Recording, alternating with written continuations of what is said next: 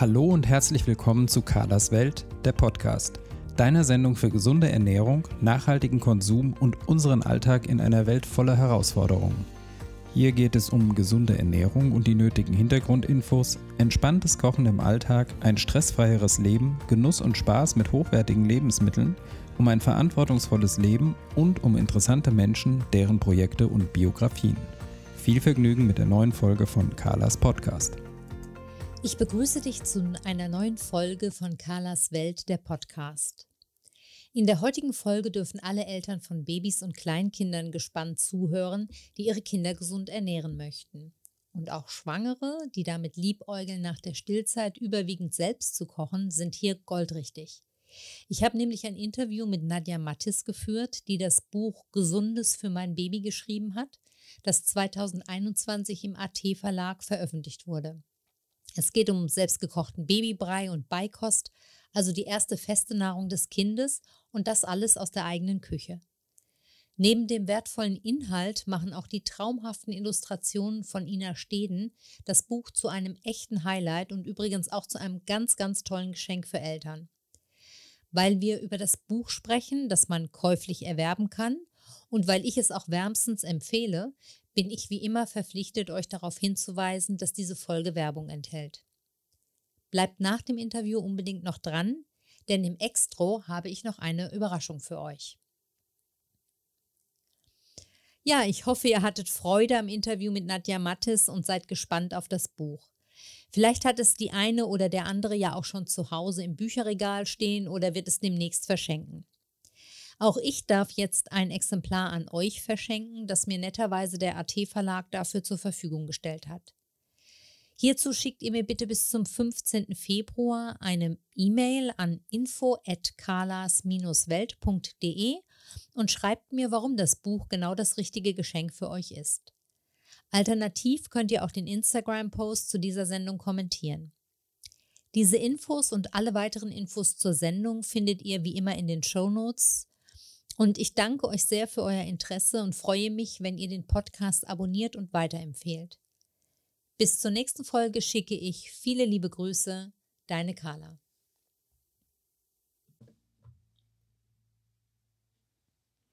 Ja, hallo, liebe Nadja. Ich freue mich, dass du dir die Zeit für ein Interview genommen hast. Ganz herzlich willkommen in meinem Podcast.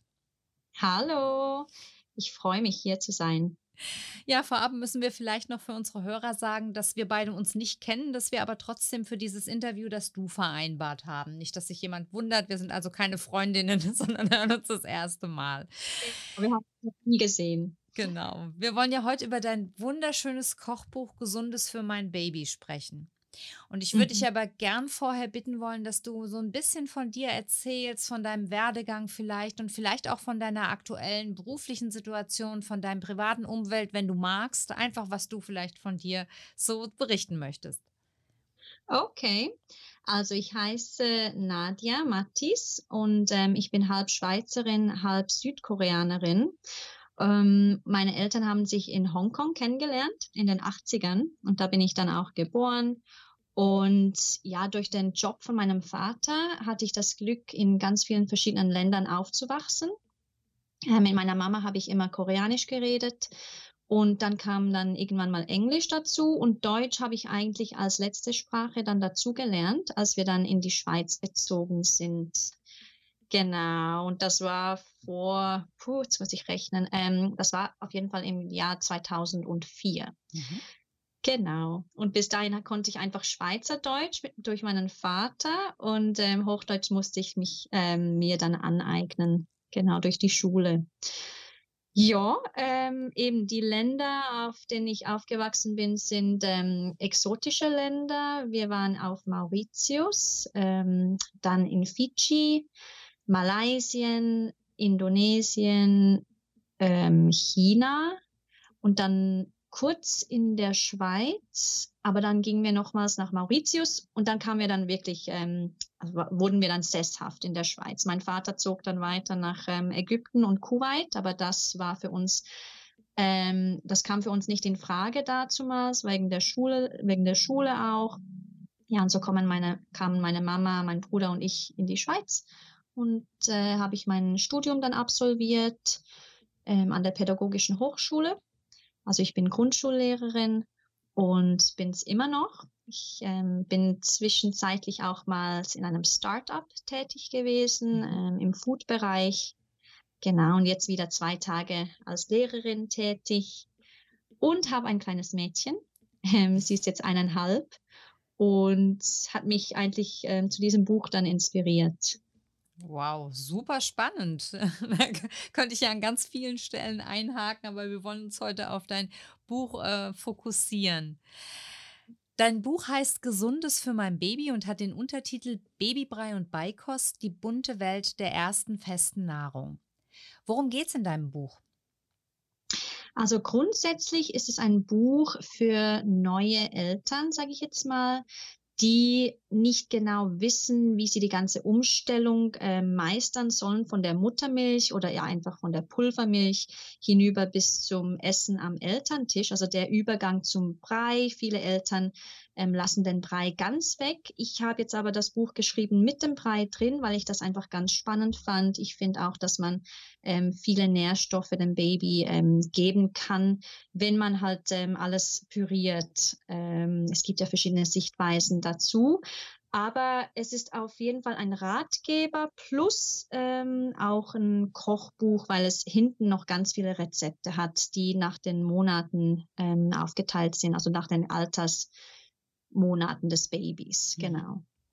Warum findest du es denn wichtig, dass man selber kocht, statt jetzt Gläschen gibt zum Beispiel? Oder ich frage nochmal anders, was ist das Verlockende daran, selber fürs Baby zu kochen? Worin liegen die Vorteile?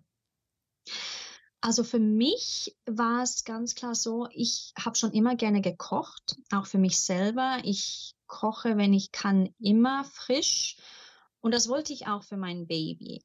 Ähm, ich habe nichts gegen Brei im Gläschen. Ich finde das manchmal auch ganz praktisch zugegeben. Ich habe immer oder ich hatte immer ein Breigläschen oder zwei ähm, im Vorratsschrank bei uns.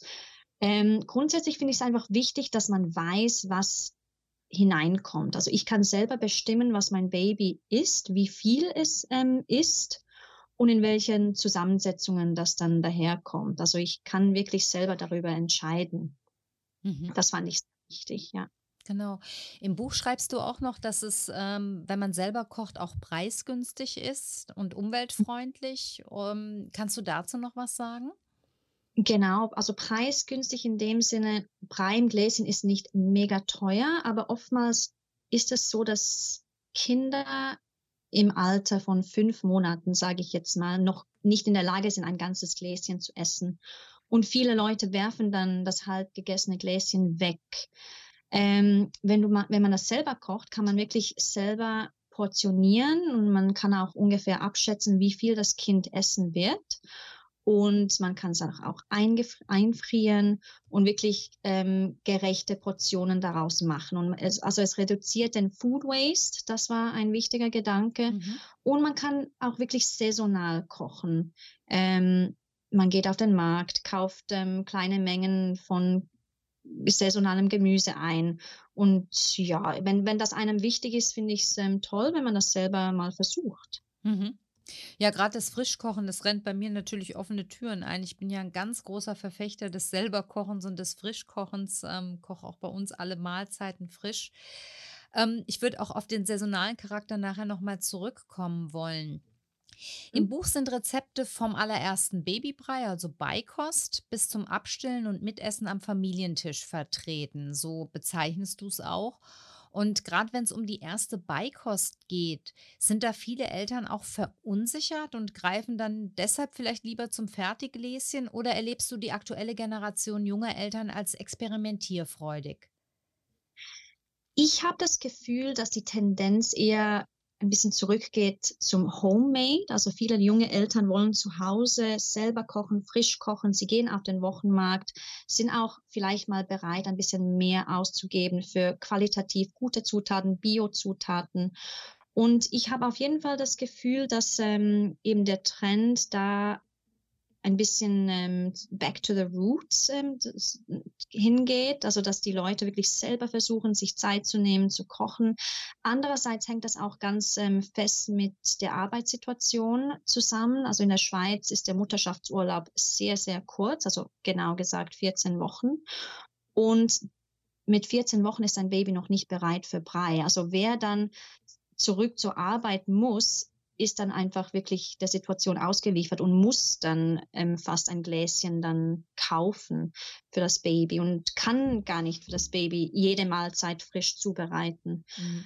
Ja, es hängt wirklich, es sind ganz viele Faktoren, die zusammenkommen. Ähm, für mich, ich hatte den Luxus, dass ich ähm, acht Monate zu Hause bleiben konnte und so konnte ich das Ganze dann auch miterleben mit frischen Brei kochen von Anfang an so dass man eigentlich sagen kann, dass es sehr stark von der individuellen Situation abhängt, ne? Auf jeden Fall, ja. Also auch finanzielle Situationen. Also ähm, ich kenne viele Leute, die einfach wieder nach 14 Wochen zur Arbeit zurückkehren müssen. Ansonsten haben sie den Job dann verloren. Ja, ja. Das, das macht es halt nicht einfacher dann. Du gibst ja im Buch auch ganz konkrete Hinweise, welche Lebensmittel sich für welches Babyalter eignen. Kannst du da vielleicht auch für unsere Hörer mal eine grobe Orientierung geben? Ja, also grob gesagt, ich habe die Kapitel so unterteilt in fünfter bis siebter Monat, dann siebter bis neunter und neunter bis zwölfter. Und ähm, zum Beispiel kann man gut mildes Gemüse wie Zucchini oder Kürbis, die Pastinake und die Kartoffel kann man ganz gut ähm, für Brei im fünften bis siebten Monat verwenden. Ähm, wichtig ist, dass man wirklich guckt, dass es keine reizende Gemüsesorten sind. Und das ist wirklich alles ähm, aufgelistet, übersichtlich aufgelistet in den Kapiteln. Siebter bis neunter Monat, da kommen ein bisschen komplexere Gemüsesorten dazu, wie zum Beispiel die Brokkoli. Ähm, man kann auch Früchte dazu nehmen, wie die Nektarine, die ein bisschen säurehaltiger ist, oder die Erdbeeren kann man auch ähm, vom siebten bis neunten Monat mal versuchen. Es gibt Kinder, die allergisch darauf reagieren, aber sie dürfen probieren. Das ist ähm, ganz wichtig. Und neunter bis zwölfter Monat, da kommen dann verschiedene Kohlsorten dazu. Die sind ja ähm, eher blähend, sage ich jetzt mal. Also da würde ich auf jeden Fall bis zum neunten Monat warten. Ähm, Eier oder Käse in kleinen Mengen, das kommt dann alles vom neunten bis zwölften Monat hinzu. Mhm. Und gibt es denn auch Lebensmittel, die absolut ungeeignet sind für Babys? Man sagt, dass ähm, bis zum ersten Lebensjahr, dass man wirklich aufpassen soll mit zu vielen Proteinen, ähm, also Käse in großen Mengen oder Quark, darauf sollte man verzichten. Dann ähm, runde, harte Früchte, also äh, auch die Blaubeeren, die haben einen Durchmesser ähm, wie, wie die Luftröhre des Babys. Und im schlimmsten Fall, wenn das Baby sich verschluckt, kann das dann halt, ja, schl schlimme Konsequenzen mit sich ziehen. Ähm, Zucker auf jeden Fall, Honig, da, darin sind ganz viele Bakterien drin, die den Darm des Babys sch schaden können. Ja, das ist dann alles auch in einem Kapitel aufgeführt. Ähm, diese Lebensmittel sind tabu. Mhm. Genau. Und ab wann kann man überhaupt mit Beikost beginnen? Ähm, ist das tatsächlich so der fünfte Monat da so der Richtwert? Richtwert ist der fünfte Monat. Man sagt ab dem vollendeten vierten Monat, also ab Beginn des fünften Lebensmonats. Aber man muss auch dazu sagen, dass jedes Kind wirklich unterschiedlich auf die erste Breiversuche, sage ich jetzt mal, reagiert. Ähm, da, dafür gibt es wirklich verschiedene Anzeichen auch. Man kann eine Zeit lang beobachten, wie das Kind reagiert, wenn man selber etwas isst, wenn das Kind Interesse zeigt oder vielleicht mal selber zu einem Löffel greift oder mit den Lippen schmatzt ähm, oder mit, den, mhm. mit der Zunge ähm, so Schleckbewegungen macht, dann kann man davon ausgehen, dass es vielleicht bereit sein könnte, um etwas Neues zu probieren, außer die Muttermilch. Mhm. Jetzt merken wir hier schon an deinen Antworten, du hast ein sehr, sehr fundiertes Wissen. Darf ich dich fragen, woher deine Kenntnisse kommen? Du hast erzählt, du bist Grundschullehrerin. Das äh, lernt man ja jetzt nicht gerade in der Ausbildung. Wie hast du dir das alles angeeignet? Genau, was ich dazu sagen muss, ist, ich habe das Buch geschrieben, ich habe dazu viel gelesen, recherchiert, ähm, verschiedene Leute auch befragt und das Buch wurde dann schlussendlich abgesegnet, also nicht das Buch, sondern das Skript wurde dann zuerst abgesegnet von verschiedenen Fachpersonen. Ähm, dazu kommen Kinderärzte, Ernährungsberaterinnen und auch ähm, die Mütter-Väter-Beratungsstelle in Zürich. Die haben ganz ähm, viel damit geholfen, mir Wissen anzueignen, ähm, aber auch Korrekturen vorzunehmen ja, das, das ist noch wichtig, dass, dass die Hörer das wissen, mhm. dass nicht alles, was ich geschrieben habe, nur von mir kommt, sondern eben mit Hilfe von verschiedenen Experten dann zustande gekommen ist. Genau, so dass man sich absolut sicher sein kann, dass das von mehreren Seiten dann auch begutachtet wurde und dass das, was in dem Buch steht, ja. man sich wirklich drauf verlassen kann. Genau, finde ich ganz wichtig, dass wir das nochmal sagen. Du schreibst ja, dass Babys Gourmets sind. Kannst du das bitte mal erklären? Also ich hatte einfach das Gefühl jetzt bei meiner Tochter, sie wusste von Anfang an genau, was sie gerne hatte und was sie nicht so mochte. Also Früchtebrei, Porridge zum Frühstück, alles, was ein bisschen süßlicher war, war ein Hit bei ihr. Und dann zum Beispiel die Pastinake mochte sie gar nicht. Und ich habe es wirklich dann in verschiedenen Variationen angeboten. Ich habe es gedünst, ich habe es mal ähm, in einem Küchlein versteckt. Aber sobald Pastinake irgendwie im Spiel war, wusste sie das und hat es herausgeschmeckt. Also ich glaube, die Geschmacksnerven der Kleinen sind echt sehr, sehr fortgeschritten und sie können wirklich schon von ganz klein an bestimmen, was sie gern haben und was eben nicht. Mhm.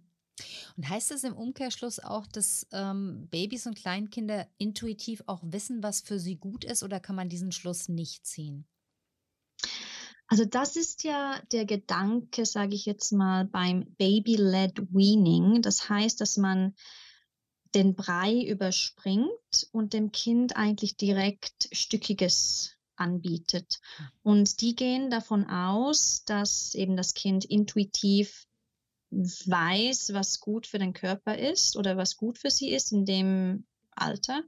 Ähm, ich finde nicht, dass das unbedingt stimmt, weil das Kind kann ja nicht im, im Supermarkt sagen, Mama, ich will ähm, heute die Pastinake, weil ich weiß, dass es mir gut tut, sondern es sind ja immer noch die Eltern, die das Essen dann auftischen. Und ja, ich glaube, das nicht mit Intuition zu tun hat, sondern vielleicht mehr mit dem Interesse. Also die Kinder werden vielleicht buntes Gemüse zuerst anfassen, mhm. vielleicht erst später ähm, etwas, was langweilig aussieht. Mhm. Oder vielleicht mal mit der Brokkoli herumspielen, weil es äh, cool ist anzufassen. Ähm, ja, aber Intuition denke ich jetzt eher nicht. Nee. Mhm. Ich finde auch schön, dass du Hinweise gibst, also nicht nur zu Rezepten praktisch, die man zu Hause kocht und isst, sondern auch Hinweise zu Fingerfood und Essen für unterwegs gibst. Magst du da vielleicht auch noch mal ein, zwei Beispiele geben, die sich vielleicht in deinem Alltag als Mutter auch ganz besonders bewährt haben? Ja, also was ich immer gemacht habe, ist, wenn ich einen Brei oder bevor ich den Brei püriert habe, habe ich ein paar gekochte Gemüsestückchen rausgefischt und dann klein geschnitten und die dann als Fingerfood angeboten, weil die sind ja schon weich gekocht. Was auch sehr gut ankam, sind griffige Nudeln, ähm, Brotrinde ist auch immer ein Klassiker. Ähm, die Kinder kauen darum und viele Leute oder viele Eltern haben Angst, dass das Kind sich daran ähm, verschluckt. Ähm, aber grundsätzlich, sobald solange die Rinde hart ist und das Kind es gut greifen kann, passiert eigentlich nichts. Ähm, für unterwegs unbedingt viele Snacks, also Reiswaffeln waren immer, äh, waren immer beliebt. Ähm, später dann vielleicht ähm, weiche Früchtesorten wie die Birne, Kaiser Alexander zum Beispiel, wenn sie ganz reif sind, sind ganz weich. Ähm, ja, das waren so die Sachen, die ich immer bei mir hatte. Mhm. Und äh, du hast vorhin schon mal angedeutet, ähm, dass auch das saisonale Kochen interessant ist. Deshalb ist im Buch auch ein Saisonkalender enthalten. Kann man den Babys tatsächlich saisonal ernähren oder ähm, ist das eher unrealistisch? Muss man sich dann eher doch äh, darauf konzentrieren, was das Baby isst, auch wenn es außerhalb der Saison ist? Genau, das sagst du eigentlich ganz richtig. Ich würde mich nicht zu fest auf den Saisonkalender beschränken, weil im Winter sind es dann doch viele Sachen, die, ähm, die man halt nicht im Supermarkt, also man kann nicht immer alles äh, frisch und saisonal kaufen. Viele Sachen sind dann importiert. Ähm, wenn man ein wenn man ein Baby hat, das, sage ich jetzt mal, im Winter dann den fünften Monat erreicht, dann, dann ist man halt fast gezwungen, auch mal eine Zucchetti zu nehmen, obwohl es dann nicht unbedingt saisonal ist, weil da sind viele Kohlsorten auf dem Markt und das verträgt das Baby in dem Alter nicht. Also der Saisonkalender ist wirklich einfach ein Guide. Äh, man kann immer wieder drauf gucken, wenn es einem interessiert, aber ähm, nicht voll drauf, also sich nicht voll drauf beschränken. Mhm. Du erklärst dann auch ganz genau, was man beim Zubereiten beachten muss, welche Utensilien man braucht, wie man genau vorgeht, wie man sich organisiert und so weiter. Das ist alles super präzise erklärt. Und der eigentliche Rezeptteil ist dann, so wie du vorhin schon gesagt hast, in diese drei Teile unterteilt. Für den fünften bis siebten Monat, für den siebten bis neunten und für den neunten bis zwölften Monat. Worauf mhm. sollte man denn gerade bei den ersten Mahlzeiten besonders achten? Ich meine jetzt gar nicht so sehr in Bezug auf die äh, Zutaten, das hast du ja vorhin schon genannt, aber auf, ähm, in Bezug auf die Zubereitung, wenn man sozusagen das Selberkochen zum ersten Mal ausprobiert. Mhm. Ähm, ganz wichtig finde ich, dass man den Brei ein bisschen flüssiger macht, als man Brei kennt. Also Brei aus dem Gläschen ist relativ fest oder dickflüssig, würde ich jetzt mal sagen. Aber man muss, man darf nicht vergessen, dass das Baby bisher wirklich immer nur Milch bekam. Und sobald der Brei ein bisschen zu dick ist, wird das Baby den Brei mit der Zunge wieder rausstoßen. Das passiert auch bei dünnflüssigerem Brei, sage ich jetzt. Aber ganz wichtig ist dieser Aspekt. Genug Flüssigkeit mit reinpürieren. Ähm, wenn, wenn man merkt, dass das Baby Mühe hat, den Brei runterzuschlucken, einfach nochmals ein bisschen mehr Flüssigkeit nachgeben, nochmals pürieren, dass er ganz schön flüssig ist. Mhm. Aber grundsätzlich würdest du sagen, das kann jeder einfach mal ausprobieren und ein bisschen auch rumprobieren. Man muss da keine, keine Sorge haben, wenn man sich an die Rezepte und an die Lebensmittel hält, die geeignet sind und so das eine oder andere beachtet, dann kann man da eigentlich ein bisschen auch rumprobieren. Würdest du das so sagen? Ich würde definitiv sagen, dass man ein bisschen herumprobieren muss. Ich habe auch sehr viel herumprobiert. Am Anfang war ich auch ganz unsicher, ja, ähm, wird sie, wird sie das mögen, wird sie das vielleicht nicht mögen. Ähm, wichtig einfach, dass man immer wieder dieselben Sachen anbietet. Wenn das Baby einmal die Karotte rausspuckt, heißt es nicht, dass, dass es vielleicht beim nächsten Mal auch wieder so ist, sein wird. Ähm, Wiederholungen sind wichtig und definitiv ausprobieren, gucken, auf was das Baby reagiert, wie das Baby reagiert. Genau, und das Ganze dann quasi ein bisschen abstimmen auf die Bedürfnisse des Babys. Das ist ganz wichtig. Welche Rezepte waren denn bei euch der Renner? Oh, ganz klar die Frühstücksrezepte, also Porridge hat sie geliebt und das wirklich monatelang. Ähm, da kann man auch sehr gut damit spielen. Also ein Porridge-Basis besteht ja aus Haferflocken oder Haferkleie und zum Beispiel Hafermilch.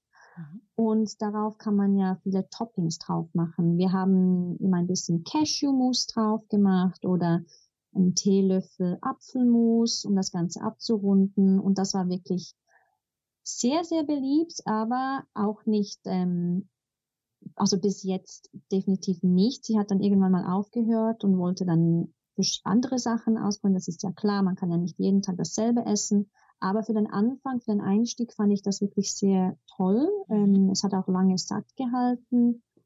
Ähm, und dann Milchreis war auch beliebt. Also du siehst, das sind die süßeren Sachen, die bei ihr gut ankamen.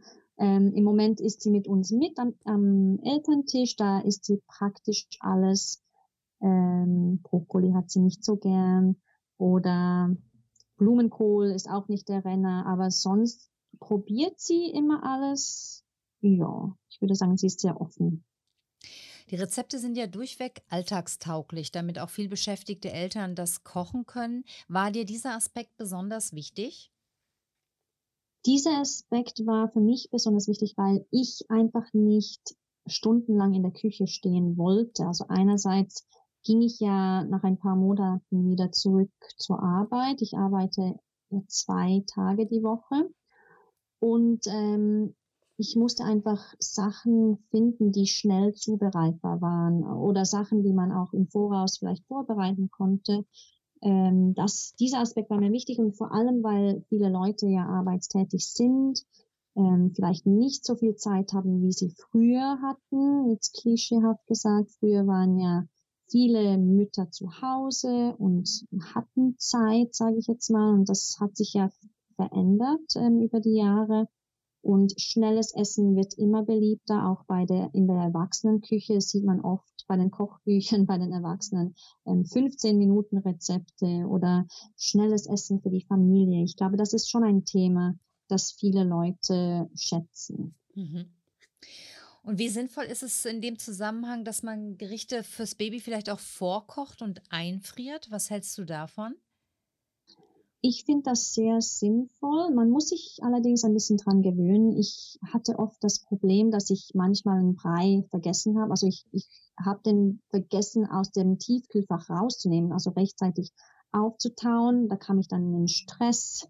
Und dann dachte ich mir, ja, ich wäre jetzt schneller gewesen, wenn ich einfach schnell einen frischen Brei zubereitet hätte. Mhm. Ähm, ja, man muss sich einfach ein bisschen dran gewöhnen, dass man quasi am Vortag oder am Vorabend den Brei schon mal rausnimmt, auftaut im Kühlschrank. Ja, dass man dann keinen Chaos dann bekommt. Verstehe. Aber sinnvoll, ja. Ja. Jetzt müssen wir aber auch noch mal auf die Gestaltung zu sprechen kommen, ganz unbedingt. Das Buch ist nämlich nicht nur ein ganz toller Ratgeber, wirklich mit einer Fülle nützlicher Informationen, sondern ist auch ein traumhaft schön gestaltetes Buch. Eben nicht dieser typische Hochglanz-Baby-Ratgeber, sondern ein wunderschön handillustriertes Werk, das auch so richtig Lust aufs Kochen macht. Und diese tollen Illustrationen hat ja deine Kollegin Ina Steen gemacht. Magst du dazu mhm. auch noch mal etwas sagen ähm, und vielleicht auch, warum dir diese Art der Gestaltung wichtig war? Ja, unbedingt. Also Ina und ich haben uns schon sehr oft getroffen, um zu brainstormen. Wir hatten auch ganz viele andere Ideen für eine Zusammenarbeit.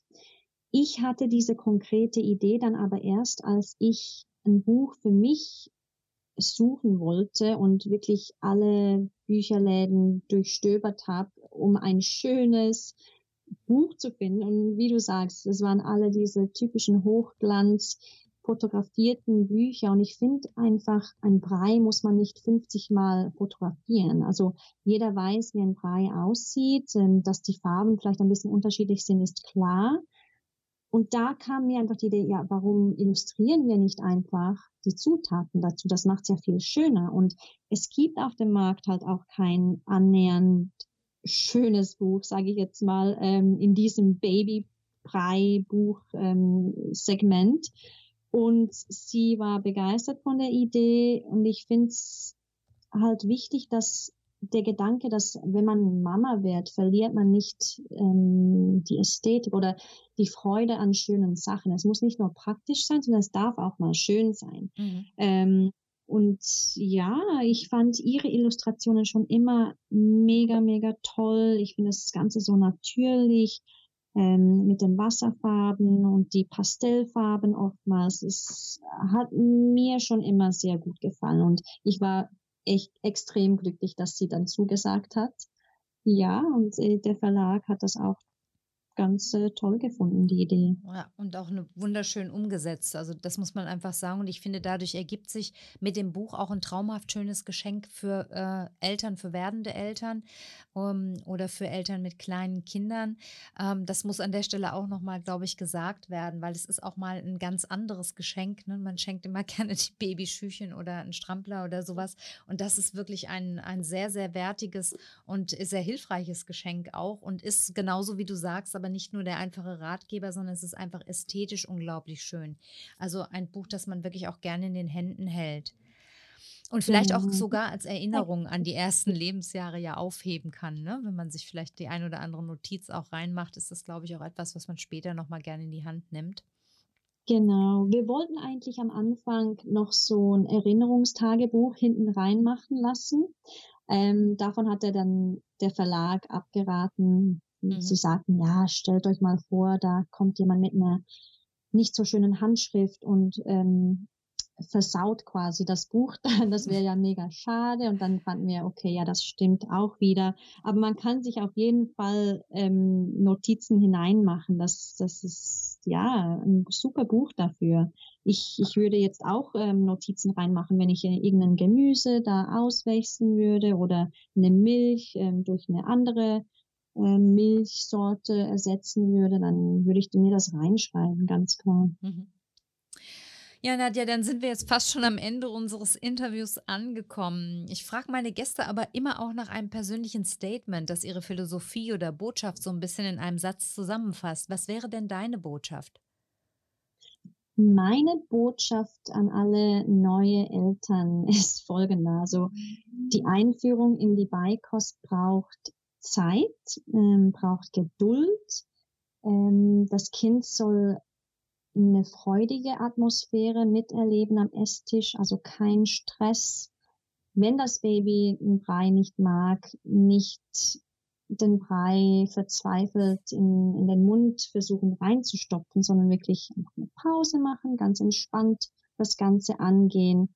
Das ist mein Appell an alle Eltern. Also wirklich ein stressfreier, ähm, einen stressfreien Moment erwischen, um das Ganze dann einzuführen. Das ist super wichtig. Ist ja vielleicht auch sehr wichtig für den künftigen Zugang zu Essen ähm, und zu Mahlzeiten, denke ich. Ne? Wenn Mahlzeiten gleich schon am Anfang des Lebens zu einem Stress werden, ähm, dann, sind sie vielleicht auch später im Leben problematisch. Und wenn das Ganze mit Geduld und Genuss zu tun hat, das kommt mir jetzt einfach so als, als Gedanke, dann ist ja vielleicht auch ein ganz guter Grundstein gelegt. Das finde ich auf jeden Fall auch. Ja, also man, man soll wirklich ein Ambiente schaffen, das stressfrei ist. Man soll das Baby nicht, wenn es müde ist, versuchen zu füttern, sondern äh, wenn das Baby wach und aufgestellt ist und eben, wie gesagt, eine freudige, entspannte Atmosphäre schaffen und ähm, nicht verzweifeln. Mhm. Ja, Nadja, das ist ein sehr schönes Schlusswort und dann danke ich dir sehr für dieses schöne Interview und dein wunderbares Buch und wünsche dir und deiner Familie alles Gute. Vielen Dank für das tolle Interview und ich hoffe, dass wir uns vielleicht bald mal wieder hören oder irgendwann mal im Leben sehen. Das wäre sehr schön. Vielen herzlichen Dank. Ja, ich hoffe, ihr hattet Freude am Interview mit Nadja Mattes und seid gespannt auf das Buch. Vielleicht hat es die eine oder der andere ja auch schon zu Hause im Bücherregal oder wird es demnächst verschenken. Auch ich darf jetzt ein Exemplar an euch verschenken, das mir netterweise der AT Verlag dafür zur Verfügung gestellt hat. Hierfür schickst du mir einfach bis zum 15. Februar 2022 eine E-Mail an info@carlas-welt.de und schreibst mir, warum das Buch genau das richtige Geschenk für dich ist. Alternativ kannst du auch Carlas Welt auf Instagram abonnieren und den Instagram-Post zu dieser Folge kommentieren. Unter allen E-Mails und Kommentaren verlosen wir am 16. Februar das Buch und schicken es der Gewinnerin oder dem Gewinner zu. Diese Infos und alle weiteren Infos zur Sendung findet ihr wie immer in den Shownotes.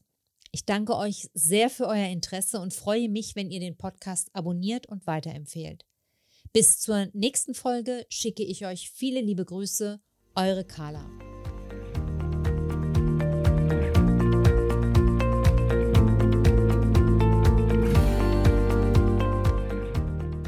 Das war eine neue Folge von Carlas Welt, der Podcast.